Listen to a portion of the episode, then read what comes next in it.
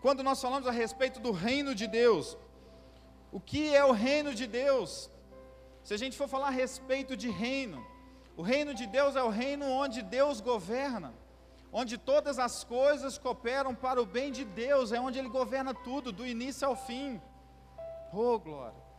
Vamos trazer um exemplo. Davi, por exemplo, houve um tempo em que Davi teve o reino dele, que era o reino de Davi, e que ali existia algumas regras, algumas normas naquele lugar, e naquele lugar as pessoas seguiam as regras de Davi, ou seja, o reino ali era de Davi. E também teve o reino de Salomão, que naquele lugar pessoas escutavam a respeito do que o Salomão queria, do que o reino do Salomão exigia. Então aqui nós podemos ver dois reinos, reinos de Davi e reino de Salomão. Foram dois reinos diferentes no mesmo lugar. Dois reinos diferentes no mesmo lugar. Aí a pergunta que eu viro para você e falo: e o reino de Deus? E o reino de Deus? Wander, mas nós estamos vivendo o reino de Deus aqui na terra? Sim, sim, nós estamos. Mas parte das pessoas estão vivendo esse reino. Porque existem pessoas que elas não estão se submetendo ao reino de Deus. Como assim? Existem pessoas que ao levantar simplesmente levanta, escova os dentes, ou toma um café, sai para trabalhar e vida que segue. Chega no sábado, chega no domingo, vai para outros lugares, simplesmente vive uma vida como se não houvesse o amanhã. Essas pessoas vivem o reino de Deus, sim ou não? Elas não vivem o reino de Deus. Mas existem também um povo que, quando abre os olhos, fala: Senhor, eu te entrego o meu dia. Senhor, eu te entrego a minha casa. Senhor, eu te entrego a minha família. Senhor, eu te entrego o meu trabalho. Senhor, eu te entrego o meu casamento. Eu te entrego a minha escola. Eu te entrego a minha faculdade. Existe um povo que vive o reino de Deus. Que vive o reino de Deus. E é esse povo que nós vamos falar aqui um pouquinho. A palavra de Deus fala que lá em Marcos, não precisa abrir, Marcos 1,15, que o reino de Deus está próximo. Concorda comigo? O reino de Deus está próximo. Deixa eu só desligar essas luzes aqui, irmãos.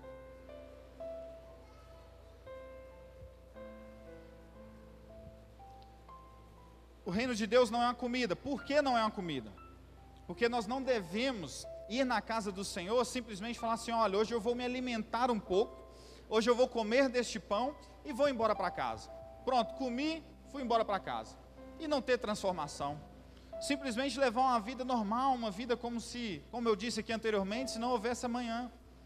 Por que, que eu falo que o reino de Deus não é uma bebida? Porque não é algo que você bebe, você fica feliz, olha, bebi uma bebida legal e tal, e amanhã a vida que segue, nada muda. A questão é a receita para tudo isso. Essa semana nós tivemos um restaurante e nesse restaurante eu tomei um suco que eu nunca tinha tomado antes, um suco que ele chama Lamora, né amor? Suco chama Lamora, o que suco legal é esse? Aí metade dele era laranja e a outra metade era morango. Eu falei, uai, mas não era para ser outra metade amora? Aí o cara, não, é, é morango. Eu falei, então tá, amém. Mas era metade uma cor a outra metade outra cor. Que suco maravilhoso. Nós desfrutamos ali daquele suco e hoje de tarde eu estava até com minha esposa, falei, nossa, eu queria tomar daquele suco, mas nós não temos a receita, nós não sabemos fazer, e aí simplesmente ficou somente na saudade. Se eu quiser beber daquele suco novamente, eu vou ter que fazer o quê? Eu vou ter que ir lá naquele restaurante, concorda comigo? Então vou ter que voltar lá para me saciar novamente o meu desejo de beber um pouco aquilo. E Jesus, o que, que eu quero dizer nessa noite? Jesus, ele tem, ele passa, tem uma passagem na Bíblia, vou resumir aqui rapidamente, onde Jesus ele encontra uma mulher num poço, que é a história da mulher samaritana. E quando aquela mulher estava ali próximo de Jesus, ela chega e simplesmente o Senhor fala com ela, fala assim: "Eu eu tenho uma bebida, eu tenho na realidade uma fonte de águas vivas. E quem beber dessa água nunca mais terá sede." Essa é a diferença. Jesus ele não estava oferecendo simplesmente uma bebida, ele estava oferecendo a fonte. Ele estava oferecendo a fonte de águas vivas. E quando nós bebemos dessa fonte, nós nunca mais temos sede. Nós nunca mais temos sede. Não é como um restaurante que a gente toma ali aquele suco lindo, maravilhoso, gostoso e caríssimo, e aí no dia seguinte você está com o mesmo desejo de tomar o suco, só que você vai ter que voltar lá. Mas Jesus não, Jesus o que ele nos fala é que quem beber dessa fonte jamais terá sede. A fonte do Senhor é diferente, não é só uma bebida. O pão do Senhor também é diferente. A comida, o alimento do Senhor é diferente. A comida do Senhor é algo assim que ele sacia a nossa sede. O próprio Jesus ele fala: "Eu sou o pão vivo que desceu dos céus". Se você alimentar deste pão que desceu dos céus, se você crer neste pão chamado Jesus, que desceu dos céus, você não terá fome. Se você beber dessa água que flui rios de águas vivas, você não terá mais sede. Mas qual que é o mistério? Como que eu vou viver isso tudo? Como que eu vou viver isso tudo? E aí nós vamos aprendendo. Aqui em Romanos capítulo 14, verso 17, fala que o reino de Deus não é uma comida, não é uma bebida, mas que o reino de Deus é justiça, mas que o reino de Deus é paz, e o reino de Deus é alegria no Espírito Santo. E a primeira coisa que nós vamos aprender a respeito do reino dele, que é justiça. Cutuca alguém do seu lado e fala: justiça. Abre lá a palavra de Deus, lá em Jeremias, capítulo 9. Volta um pouquinho aí a sua Bíblia.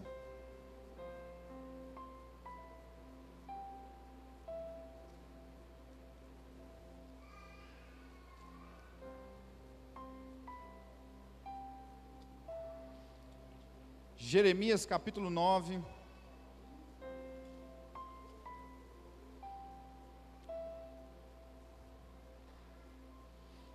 Jeremias capítulo 9, verso 23 ao 24, diz assim: Assim diz o Senhor: Não se glorie o sábio na sua sabedoria, nem o forte na sua força, nem o rico nas suas riquezas, mas o que se gloriar, gloriar, glorie, glorie-se nisto, em conhecer e saber que eu sou o Senhor e faço misericórdia, juízo e justiça na terra, porque dessas coisas me agrado, diz o Senhor.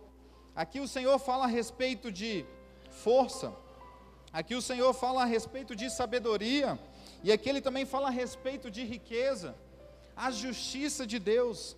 A justiça de Deus, porque é o seguinte: quando a gente acha que nós somos sábios, quando a gente acha que nós temos a sabedoria, nós achamos que nós somos o melhor, é aí que Deus olha para nós e fala assim: coitadinho, não sabe de nada. A sabedoria nossa ela é limitada, ela é totalmente limitada. Eu fui explicar meu menino, foi antes de ontem, a respeito do que é limitado e o que é ilimitado. Ele estava jogando um jogo e aí tinha um pacote para comprar. E ele falou: Olha, pai, esse pacote, que maneiro, não sei o quê. Olha aqui para você ver, pai, é limitado. Aí eu falei: Quê? Não, é limitado, pai, para você ver, dá para a gente usar quando a gente quiser. Eu falei, não, B. Ó, oh, existe uma diferença. Ilimitado, ilimitado. É algo assim que não tem limite. Simplesmente você pode usar, desfrutar, você pode. Enfim, não tem limite algum. Agora o limitado tem limite. Olha só, Bernardo, isso aqui ó, tem um limite, tem um prazo, tem um tempo. Você vai usar aqui agora, mas vai acabar. A sabedoria nossa é assim. A nossa sabedoria ela é limitada. E com o passar do tempo, Sim, Wander, com o passar do tempo a gente fica sábio, fica, verdade. E quando chegar lá nos 90, nos 100 anos, será que sua sabedoria vai estar daquele nível? Ou ela vai caindo um pouco? Eu conheço muitos avós, muitos né, é, avós assim com mais de 90 anos e tal, e quando você vai conversar, nem todos são lúcidos. Infelizmente, nem todos têm aquela lucidez de falar, de contar, de te dar um conselho porque a sabedoria deles são que limitada, a nossa sabedoria é limitada. Mas o que nos surpreende é que a sabedoria de Deus ela é ilimitada, ela não tem limite. Então, quando nós não sabemos o que fazer, nós temos que correr para o Senhor e simplesmente perguntar a Ele, porque a sabedoria dele sim é ilimitada. Ele fez os céus, a terra e tudo que nela há. Todas as plantas, bichos, animais, tudo que você imaginar. Foi Ele que fez, então a sabedoria dele é ilimitada. E quando a gente fala a respeito aqui também do verso 21 que fala sobre a força, a nossa força é limitada, sim ou não? Como nós temos ali dificuldade em muitas das vezes pedir ajuda a alguém porque nós não conseguimos carregar algo, nós não conseguimos fazer algo. A nossa força é limitada, nós não conseguimos fazer certas coisas porque nós não somos fortes o suficiente. Nós não somos. Sabe, quando alguém está prestes a casar, a pessoa fica naquele desespero, ah, Nossa, eu tenho que comprar isso, tenho que comprar aquilo, tenho que construir aquilo, tenho que construir aquilo. Se tentar sozinho, não vai conseguir. Não vai conseguir. Você precisa de uma ajuda, você precisa falar com alguém. Falar, nossa, eu estou precisando de um sofá, nossa, eu estou precisando de uma geladeira, nossa, eu estou precisando de um tapete, precisando de uma vasilha. Você precisa falar com alguém. Se você tentar tudo com a força do seu braço, você não vai conseguir. Na igreja, Wanda, é meu ministério, estou tentando, está assim se assado. Meu irmão também tem um ministério, mas eu entendi que a força não vem de mim, a força vem do Senhor. Porque quando eu viro e falo, não, a força é minha, vai dar errado. Quando eu falo que a força vai dar, é minha, vou frustrar sim. Vou ficar frustrado, não vou conseguir. Muitas das vezes vou me endividar. Vou frustrar a minha esposa, vou frustrar o meu, a minha namorada, o meu namorado. Vou frustrar a minha família porque eu acho que eu posso, a minha força, eu consigo, mas não a força do Senhor que é ilimitada. Ele é muito mais forte do que você pode imaginar. E quando você abre a sua boca e você fala, Senhor, eu sou fraco, ele, agora eu encontrei um verdadeiro adorador, que adora o Pai em espírito e em verdade. Agora eu encontrei um rapaz que falou: Olha, é na minha fraqueza que o poder de Deus se aperfeiçoa. Então é na nossa fraqueza, quando eu e você assumimos que nós precisamos de algo, que nós estamos fracos, que nós precisamos de algo para avançar, aí o Senhor está conosco. Aí o Senhor está conosco. A questão é o que nós fazemos com o nosso dia a dia. Se nós não confessarmos, se nós não conversarmos um com o outro, não tem como a gente evoluir, não tem como a gente prosseguir. Eu estava comentando, conversando até com a Débora esses dias para trás, a respeito de um culto que eu fui, foi numa vigília que foi bênção, foi top. Sabe, nós vimos assim, verdadeiramente o céu se abrir naquele lugar, jovens adorando ao Senhor, jovens indo ali na frente, falando assim: Eu quero mais, eu quero renunciar, eu quero entregar tudo ao Senhor.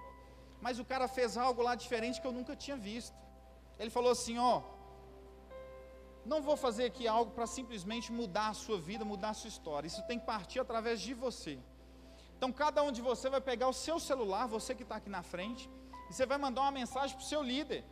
Já que você está fraco, já que você é um pecador, já que você precisa renunciar a algo, já que você precisa mudar, você vai pegar o seu celular e mandar uma mensagem para o seu líder, falando aquilo que você precisa mudar. E eu vi sim alguns jovens com o celular na mão, mandando mensagem. E aí, eu, Vander, curioso, perguntei, Rebeca, você recebeu alguma mensagem? Não, não recebi. Aí eu perguntei, Débora, você recebeu alguma mensagem? Não, não recebi. E vários jovens indo lá na frente.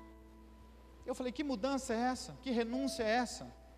Se na hora de pular nós pulamos, mas na hora de confessar a nossa fraqueza, para que o Senhor venha no meio de nós e fale assim: "Ei, filho, estou com você, o seu líder vai te ajudar, a sua líder vai te ajudar, eu vou trazer pessoas para te ajudar". Nós simplesmente não conseguimos confessar, não conseguimos falar, não conseguimos colocar para fora.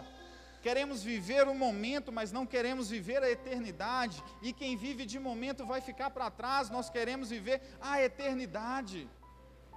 Quem vive somente um culto racional vai simplesmente ficar para trás. O irmão, enquanto. Eu, eu, eu, sou apaixonado com o ministério de louvor. Vira e mexe, eu estou palpitando. Chego no Diogo, chego nos meninos do Legacy, fala alguma coisa. Sabe, porque eu viro assim os meninos se desdobrando para ensaiar, se desdobrando para cantar, chama um, chama outro, ou vem você, vem aqui, vem você e tudo mais. Mas chega, às vezes a gente está aqui no culto querendo viver só aquilo que está aqui, ó. E o que vem depois? E o que vem depois? O que vem depois é muita coisa. O que, que o Senhor quer de você? Você já perguntou isso para o Senhor? Você já falou, Deus, estou indo na igreja, amém vou lá nos cultos, amém. Mas o que mais eu posso fazer? O que, que eu posso fazer na minha região? Eu tenho feito uma oração, meus irmãos. Eu tenho orado assim, Senhor, me dá as escolas dessa região. Deus me dá as escolas dessa região. E o que eu peço para vocês é que você alinhe a sua fé com a, minha, com a minha. E ore, fala assim, ó oh, Deus, tem aquele menino barbudo lá, dá as escolas da, da região lá para ele lá. Não para ele, mas para glorificar o nome do Senhor. Sim, nós estamos aqui na igreja todo sábado às 19h30, convidando os jovens, postando nas redes sociais, convidando os amigos, mas eu quero algo a mais. Eu não posso ficar no raso, eu quero ficar no profundo. Se eu quero atingir os jovens dessa região, onde os jovens estão? nas escolas, nos bares, infelizmente nas faculdades. E como que nós vamos alcançar eles? Como? Sendo intencional, uma palavra que minha esposa ama. No reino de Deus nós temos que ser intencional. E eu tenho orado falando, Senhor, me dá as escolas dessa região. Me dá as escolas dessa região. E eu conto com a sua oração, nos ajude. Me ajude. Me ajude a orar, me ajude a pedir ao Senhor. Ei, Deus, nós queremos sim uma região impactada pelo poder de Deus. Amém? Então a nossa força é ilimitada. Limitada, tá? A força de Deus é ilimitada. E a nossa riqueza simplesmente não tem valor para o Senhor. No verso 23, nós lemos aqui a respeito de força. Nós lemos aqui a respeito de riqueza. E nós lemos também a respeito de sabedoria. A nossa riqueza não tem valor nenhum, nenhum para o Senhor. Nenhum. Ele não precisa do meu dinheiro, ele não precisa do seu dinheiro para que as coisas possam acontecer. Ele precisa de corações dispostos. Onde está o teu coração, ali está o teu tesouro. Então o Senhor ele não preocupa com o teu dinheiro, ele preocupa com o seu coração. Então se o seu coração é aquele coração que clama ao Senhor, que fala: "Deus, usa-me. Deus, usa-me da forma que o Senhor desejar, o meu coração é teu". Se o teu coração é dessa forma, sim, ele se alegra. Mas se você está querendo algo somente para o seu ego, somente para você falar assim, ah, agora eu estou, hoje eu posso, hoje eu estou feliz, o Senhor não vai te dar. O Senhor não vai te dar. Se você, eu falo isso porque hoje eu tenho um carro, mas se você virar e falar assim, olha, eu quero um carro, mas não gosto muito de dar carona, o Senhor não vai te dar. O Senhor não vai te dar. O reino de Deus é para ajudar uns aos outros. Uns aos outros. Já tive vários carros e recentemente, antes de adquirir esse que eu estou, eu orava e pedia ao Senhor, né, pai, eu queria um carro melhor, queria um, queria um carro que né, pudesse. Eu sempre gostei de preto, falei, pai, eu queria um carro que fosse da cor preta. E nunca tinha. Meu primeiro carro, você tem ideia, era verde. Aí tinha um carro verde, depois tive um carro prata, aí tive outro carro cinza, aí tive outro, outro prata de novo, aí tive moto roxa, eu queria um carro preto. E lá em casa a gente brinca, minha esposa gosta de branco, meu menino gosta de vermelho e minha menina gosta de rosa. Então toda vez que a gente passa na rua, ó, eu vou aquele carro é meu, preto, é meu, ó, aquele ali é seu, e ficam brincando com o outro. Aí eu falei com eles, falei, gente, vocês deixam o papai ter o carro preto primeiro, depois a gente tem os outros? Porque imagina o Wander, barbado, andando um carro rosa. Vai ficar legal? Não vai. Então eu falei, vocês deixam? Ele falou, não, tudo bem, papai, sem problema. Ô pai, mas aqui, Bernardo falando comigo, quando tiver o carro, eu quero aquele que abre o vidro de trás, um botãozinho, pode ser? Pode ser, filho, sem problema algum. Graças a Deus veio o carro que abre atrás o vidro. Aí, eu conversando com Deus, falei, Deus, eu queria um carro que você sabe aqueles que você apoia o braço assim, fica tranquilo e tal. Veio o carro com um apoio lá do braço. Sabe? Pai, eu queria um carro que a direção fosse melhor para minha esposa, para ela ter facilidade, para ela dirigir e tudo mais. Veio um carro com a direção elétrica. Pai, mas uma coisa eu te peço: se eu ver um irmão andando na rua sozinho e tiver vaga no meu carro, pelo amor de Deus, eu quero parar e dar carona a ele. Eu quero dar carona a ele. E toda vez que eu saio da igreja, eu caço alguém aqui para abençoar. Agora eu quero te perguntar: o que você está pedindo ao Senhor, aquilo que você tem almejado, vai abençoar outras pessoas? Se for abençoar, amém. Agora, se não for, o desejo do teu coração está totalmente contrário ao desejo do Senhor. Mateus está aqui juntamente com a Dara. Morava no apartamento, queria uma casa. Oraram ao Senhor por uma casa, porque queriam uma célula na casa deles. Hoje o que, que aconteceu? Hoje eles estão em casa com a célula dentro da casa deles. Tudo aquilo que foi um propósito de Deus, tudo aquilo que for uma vontade, algo que você fala, Senhor, é para glorificar o teu nome, vai acontecer. Vai acontecer. Agora, se for algo para simplesmente te afastar do foco que é Jesus, vai ter vários empecilhos. Pode até acontecer, viu, irmão? Pode até acontecer. Mas se acontecer, não vai ser da vontade do Senhor. E aquilo vai desviar totalmente a tua vontade, que é agradar ao Senhor. Amém? Dando continuidade a respeito do reino de Deus, nós lemos ali que o reino de Deus é justiça. E também o reino de Deus é paz. em João 14, verso 27, abre comigo rapidaço. João 14, versículo 27.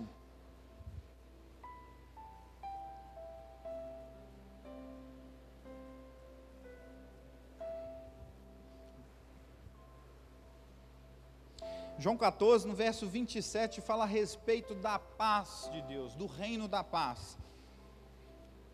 E Jesus nos fala: Eu deixo a paz a vocês, a minha paz eu dou a vocês, não dou como o mundo dá. Não se perturbe o seu coração, nem tenha medo, nem tenha medo. Em outras versões fala: não se atemorize, não fique apavorado porque a paz do Senhor sou eu que te dou. A paz do Senhor é aquela que quando você simplesmente perde um ente querido, quem já perdeu alguém que amava muito? Uma avó, um avô, um pai, um tio. Todos nós, creio eu, nós perdemos alguém. E a paz do Senhor, a diferença com a paz do mundo é que a paz do Senhor é aquela que quando você perde alguém que você tanto ama, quando você vai deitar, ao invés de você chorar a noite inteira, o Espírito Santo vem até você e fala: Ei, eu estou contigo. Fique tranquilo. A paz do Senhor é aquela quando você perde o seu emprego, que você não sabe como você vai fazer com as contas do mês que vem, e aí simplesmente a sua esposa te abraça, simplesmente o teu amigo te abraça e fala: fique tranquilo, vai dar tudo certo. A paz do Senhor é aquela que simplesmente quando você fala assim: Deus, eu não consigo mais, Deus, eu preciso de algo a mais. Ele simplesmente vem até você e fala: Eu estou contigo. Mas sabe qual é a paz do mundo? A paz do mundo é aquela que quando você perde um ente querido, que você não consegue dormir, que você fica desorientado, aí simplesmente você procura um médico, aí você começa a tomar remédios, aquele remédio ele começa a mudar a sua rotina, ele começa a mudar o seu organismo, você mal mal consegue dormir, o seu relógio fica totalmente atrapalhado, você não consegue se relacionar com as pessoas mais. Você acha que você tem uma paz, mas você simplesmente começa a ficar dependente de um remédio. Dependente de um remédio. Teve um amigo meu que ele sofreu um acidente de bug uma vez com a família dele. E ele rebentou todo, todo, todo, todo. E ele ficou todo arrebentado e ele falando assim: depois, daquele, de, depois daquele acidente eu comecei a, a utilizar morfina. Somente aquilo fazia eu dormir, somente morfina me fazia dormir. E quantas pessoas estão viciadas em medicamento? Porque querem uma paz, mas não buscam aquela paz que excede todo o entendimento, e buscam uma paz do mundo que simplesmente vai te trazer somente vícios, e ao invés de poder te ajudar, pelo contrário, vai somente te deixar preso no mundo. E a paz do Senhor é aquela que excede todo o entendimento. A paz do Senhor é por mais que as coisas estão difíceis, você coloca a sua cabeça no travesseiro, em paz me deito e logo me pego no sono, porque o Senhor ele vai nos guardar. Quem tem essa paz aí? Aleluia. Se você não tem, você vai ter hoje. Amém? E nós vamos ler também a respeito do reino de Deus, que é a alegria no espírito. Alegria no espírito. Alegria no espírito é algo que me chamou. Vamos voltar lá? Volta lá, gente. Quer ver? No texto base, Romanos.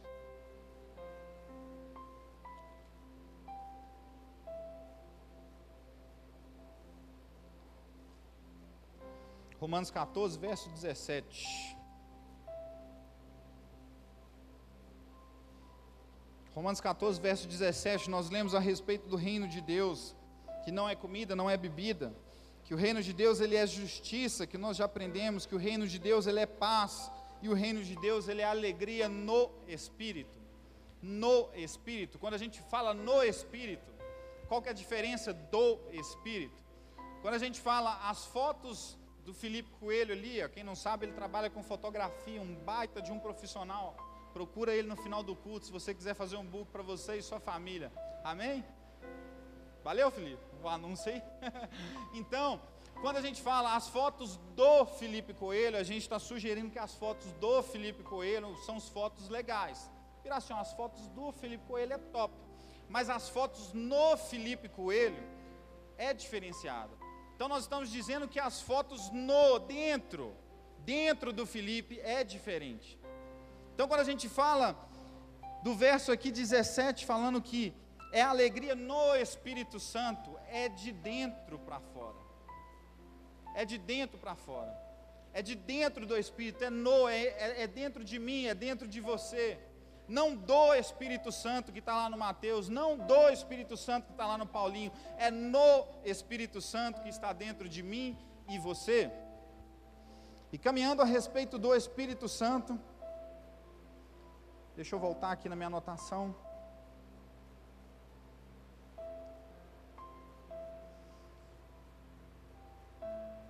E eu quero trazer para vocês um texto que me chama bastante atenção, que está lá em Atos. Só voltar um pouquinho, já que você está em Romanos. Atos 7.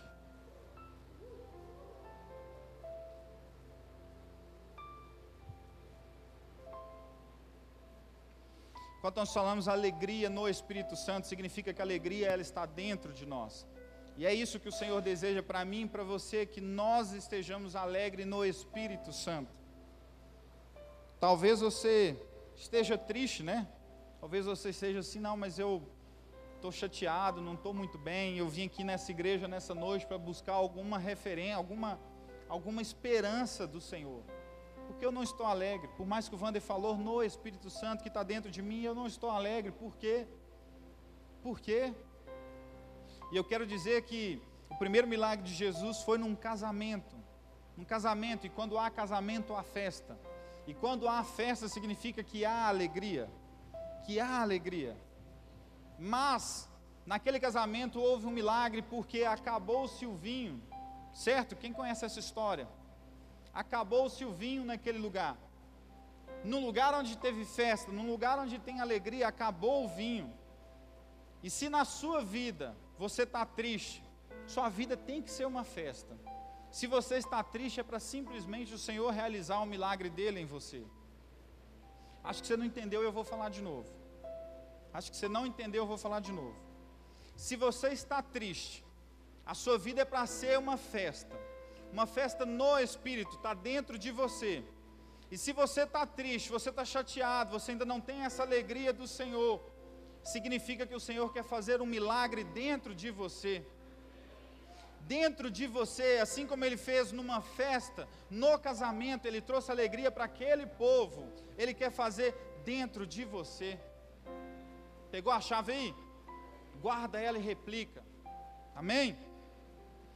E quando a gente, quando eu entro aqui nessa história de Atos 7, é algo que me desperta. Abre aí Atos 7, do verso 54.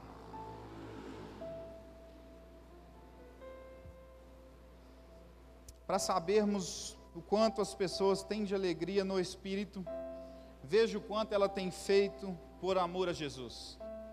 O quanto ela tem feito por amor a Jesus. Se você quer saber, ele não, aquele ali tem o Espírito Santo. O que, que ele tem feito por amor a Jesus? Hoje, a geração que tem chegado, eu falo assim: glória a Deus, é bênção, está vindo aí o Ru, glória a Deus mas eu fui de um tempo em que a gente tinha algum lugar para ir, nós não tínhamos Uber, nós não tínhamos papai e mamãe para levar a gente de carro, nós não tínhamos ali um amigo para salvar uma carona, era simplesmente tem uma festa, filho, dá seu jeito e vai. Sabe quem que faltava da festa? Ninguém. Ninguém. Dia 5 nós vamos lá para Lagoinha Novo Progresso. O pessoal vai iniciar o Legacy lá. Então nós aqui da igreja nós vamos lá apoiar. Eu quero ver quantas pessoas vai. Quantas pessoas vai? Tem problema eu procurar uma carona? Não tem problema algum. Pode procurar. Mas se não tiver a carona, o que, que você vai fazer? Se não tiver o Uber, o que, que você vai fazer? Se não tiver como você ir, como você vai fazer? Ah, Van, tá difícil. Não tá, irmão, tem ônibus. Final de semana, antigamente, os ônibus ficavam lotados. Lotado. Show, tivesse um show na região, nos ônibus ficava tudo cheio. Agora, hoje em dia, você olha os ônibus tudo vazio, porque o povo não vai. E ainda tem a cara de pau de falar: não, eu não fui porque eu não tive carona, não tive carro para ir. Nós não nascemos dentro do carro, nós não nascemos dentro do Uber, dentro do táxi. táxi antigamente na minha época era coisa de rico. Minha esposa andava de táxi para baixo e para cima. Aí eu falei, ó, oh, essa mulher é rica, hein? Vou casar com ela. Quando eu descobri, o pai dela era dono do táxi. Adiantou muita coisa, não? Mas na minha época era assim. Ninguém andava de táxi, era tudo ônibus. Aí eu quero te perguntar: o que você tem feito por amor a Jesus? E aqui nós vamos conhecer a história de um homem que quando eu leio eu me emociono, porque o que ele fez foi por amor a Jesus. Lá em Atos, capítulo 7, verso 54. Certos homens estavam ali falando com Estevão, mas Estevão falando a respeito do reino de Deus. Arrependei-vos, arrependei-vos que é chegada a hora. Olha, mudem a vida de vocês. E só dando bufetada nos caras com palavras, somente com palavras. E aqui no verso 54 a gente vê os homens falando, ouvindo eles isto, enfureceram-se no coração e rilhavam os dentes contra ele. Mas Estevão, cheio do Espírito Santo, ficou com os olhos no céu e viu a glória de Deus e Jesus que estava à sua direita. E disse: Eis que vejo os céus abertos e o filho do homem em pé à destra de Deus. Eles, porém, ele, porém, clamando em alta voz, taparam os ouvidos e, unânimes, arremeteram contra ele, jogaram pedra contra Estevão. Jogaram pedra contra Estevão e, lançando-o fora da cidade, o apedrejaram, xingando de várias coisas. E no verso 57, 58 em diante, as testemunhas deixavam as vestes deles em um homem chamado Saulo 59. E apedrejaram Estevão, que invocava e dizia: Senhor Jesus, receba o meu espírito. Então, ajoelhando-se, clamou em alta voz: Senhor, não lhe imputes este pecado. Com estas palavras, o adormeceu. Olha que amor a Jesus, olha que alegria deste homem. Estevão tomando pedrada de tudo qualquer lado várias pessoas jogando pedra nele até ele chegar a falecer, a endurmecer, como diz a palavra. Mas ele se alegrava porque Estevão não tinha simplesmente uma coragem, ele tinha o espírito de alegria. Dentro de Estevão tinha o espírito de alegria, porque ele sabia o que ele estava fazendo e para onde ele iria, que o propósito era muito maior do que ele, que o reino de Deus é muito maior do que eu e você. A pergunta é: o que nós temos feito sobre o reino de Deus que foi imputado a nós? Ai de mim se eu não pregar o Evangelho, como diz Paulo. Ai de mim, ai de mim. Por mais que o mundo te lance pedras, existe um ditado, não sei quem escreveu, quem falou, mas se te lançam pedras, pegue essas pedras e construa o seu castelo. Quem já ouviu isso? Eu já vi isso até em carro, até em traseiro de carro está escrito isso. Se te lançarem pedras, peguem as pedras e construa o teu castelo. Mas eu, Wander, te digo: se te lançarem as pedras, você vai abraçar essas pedras e vai falar assim: olha, é por amor a Jesus, porque eu não quero ser príncipe, eu não quero ser rei, eu não quero ser majestade, eu quero viver o reino de Deus. Então essas pedras não é para me construir castelo para mim, não é para me construir o meu império, não é para me glorificar o meu nome, ó, oh, olha o tanto de pedra, está todo mundo contra mim, então significa que eu estou no caminho certo. Quando todos estão contra mim, eu estou no caminho certo. Essas pedras não são para isso, para você fazer o seu castelo, mas essas pedras são para você abraçar e entender que você está no propósito certo, que você está no propósito de viver o reino de Deus sobre a sua vida e sobre a sua casa. Fique de pé no seu lugar, deixa eu chamar o ministério de louvor, para a gente parecer que está acabando.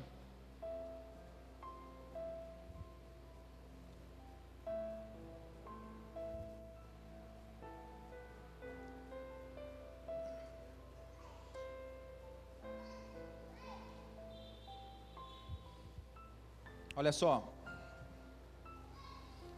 Jesus ele tem uma história maravilhosa para nós, maravilhosa. Quando nós lemos a palavra de Deus, nós vamos ver a palavra justiça em vários lugares. mais de 100 passagens falam a respeito da justiça de Deus.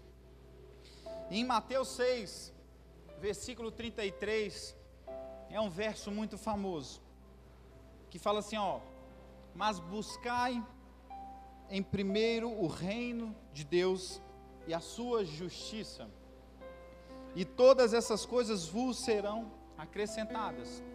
Buscai o reino de Deus em primeiro lugar. Buscar em primeiro lugar o reino de Deus. Mas querem saber se você é cristão ou não? Busca justiça. Busque a justiça. Seja justo lá no seu trabalho. Seja justo nos seus negócios. Seja justo na escola. Seja justo com seu professor. Seja justo com seu pai, com sua mãe. Seja justo e as demais coisas vos serão acrescentadas. Vos serão acrescentadas. No passado, era uma coisa muito louca, porque na época de Moisés, quando o Senhor chamou Moisés para escrever algumas leis, simplesmente aquelas leis foram escritas em pedras, em pedras. Com o passar do tempo, eles utilizavam não pedras, mas algo que chamava papiro. Papiro era uma planta. Eles cortavam um pedaço dessa planta e escrevia nela para guardar uma história, para guardar alguma lembrança, para guardar uma lei, para guardar um ensinamento. Primeiro era em pedra, depois em papiro. E em seguida veio o pergaminho. Pergaminho era uma folha gigante enrolada e antes na sinagoga, naquele tempo onde o pessoal, os, os pessoal ensinava a respeito da palavra de Deus, eles chegavam com um pergaminho debaixo do braço, aquilo enorme, e desenrolava o pergaminho e começava a falar a respeito do que estava escrito ali. Mas chegou um tempo que não ousava mais pergaminho, porque o pergaminho começou a caminhar no meio das pessoas.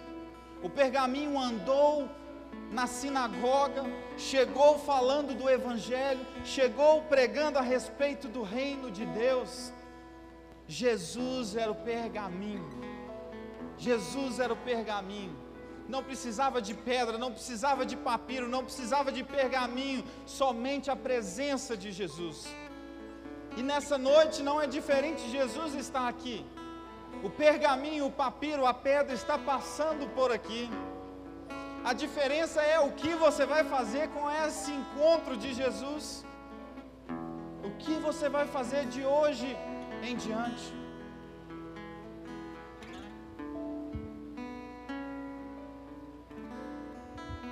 Irmãos, é, enquanto a palavra acontecia, segura aqui. Pede os meninos da equipe para distribuir um papel para cada um. É, eu estava na intercessão e o Senhor começou a me mostrar várias coisas que nós precisamos fazer, entregar e confiar no Senhor. E o Vander está falando sobre como as pessoas escreviam. E o Senhor me disse que é preciso voltar ao início, porque eles escreviam em pedras para se lembrar. Eles escreviam em papiros para se lembrar. E ele também citou sobre é, um ato profético que aconteceu na vigília a respeito da mensagem no celular. E o texto base da mensagem de hoje foi Romanos 14, 17, que diz: Pois o reino de Deus não é comida nem bebida, mas justiça, paz e alegria no Espírito Santo. A justiça vem do Senhor, Ele é a justiça. A paz e alegria está nele. E o Senhor foi me direcionando e eu falei: Senhor, o que, é que o Senhor quer que eu faça? O que, é que o Senhor quer que eu fale com essas pessoas que estão aqui hoje? E ele começou a me falar que um ato profético, ele tem muito valor para o Senhor. Ele tem muito valor para o Senhor. Porque ali as pessoas tiveram oportunidade de mandar uma mensagem e desbravar o mundo espiritual destravar o mundo espiritual e ter dependência no Senhor. Confessar o seu pecado para o seu líder, confessar o seu pecado para o seu amigo, confessar o pecado. O Senhor nos orienta, confesse os pecados uns aos outros. E as pessoas que estavam ali naquele lugar onde o Vander ministrou deixaram passar. Mas o Senhor me orientou e eu falei: Senhor, o Senhor quer que eles mandem mensagem, o Senhor quer que eles confessem pecados. O que o Senhor quer que eles façam? O Senhor me falou: pegue um papel e caneta. E eles vão pegar esse papel essa caneta e é para escrever aqui. Não deixe passar mais essa oportunidade. É para escrever aqui. De um lado, é para escrever o que você precisa entregar para o Senhor e do outro lado, o que você almeja no Senhor. É para escrever agora. E o que, que vocês vão fazer com esse papel? Eu não sei. Eu fiquei ali, Senhor, como eu vou orientar? Como que o Senhor manda eu subir lá em cima e pedir eles para escrever e fazer o quê? Mas o Senhor falou assim: para cada um eu vou entregar o que tem que fazer com esse papel. Se é para jejuar, se é para queimar, se é para jogar, levar no monte, eu não sei. Eu sei que o Senhor orientou. Escreva aqui, agora. Não deixe passar a oportunidade, porque a justiça vem do Senhor. A paz e a alegria está no Senhor. É Ele quem nos justifica. É nele quem nós temos alegria. É nele que nós temos a paz. Não deixe passar essa oportunidade. Quem está sem papel? Todo mundo recebeu? Entrega para o Felipe também, entrega para os meninos do louvor. O Senhor orientou para entregar para vocês. Porque muitas vezes a gente está ali atrás, a gente está ministrando e vocês estão aqui nos servindo. E o Senhor mandou eu falar isso para vocês, que vocês fazem parte disso, que vocês fazem parte do corpo, de todo o andar do culto. Vocês são primordiais para que tudo aconteça, porque é nos louvores que Ele abre os céus. Amém? Então vocês também façam. Em nome de Jesus. Me dá um papel também. Que o Senhor já me orientou o que, que eu tenho que escrever. Dá um papel para o Vander também. Divide o papel se o seu tiver pequeno aí com o irmão.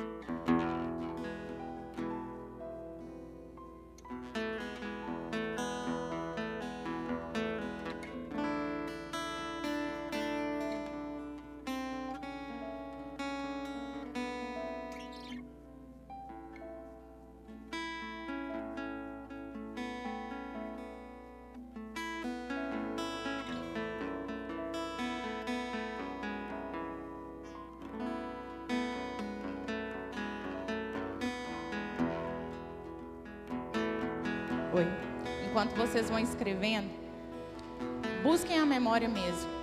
Se vocês não estão conseguindo pensar, busquem e não deixem passar a oportunidade de ser aqui.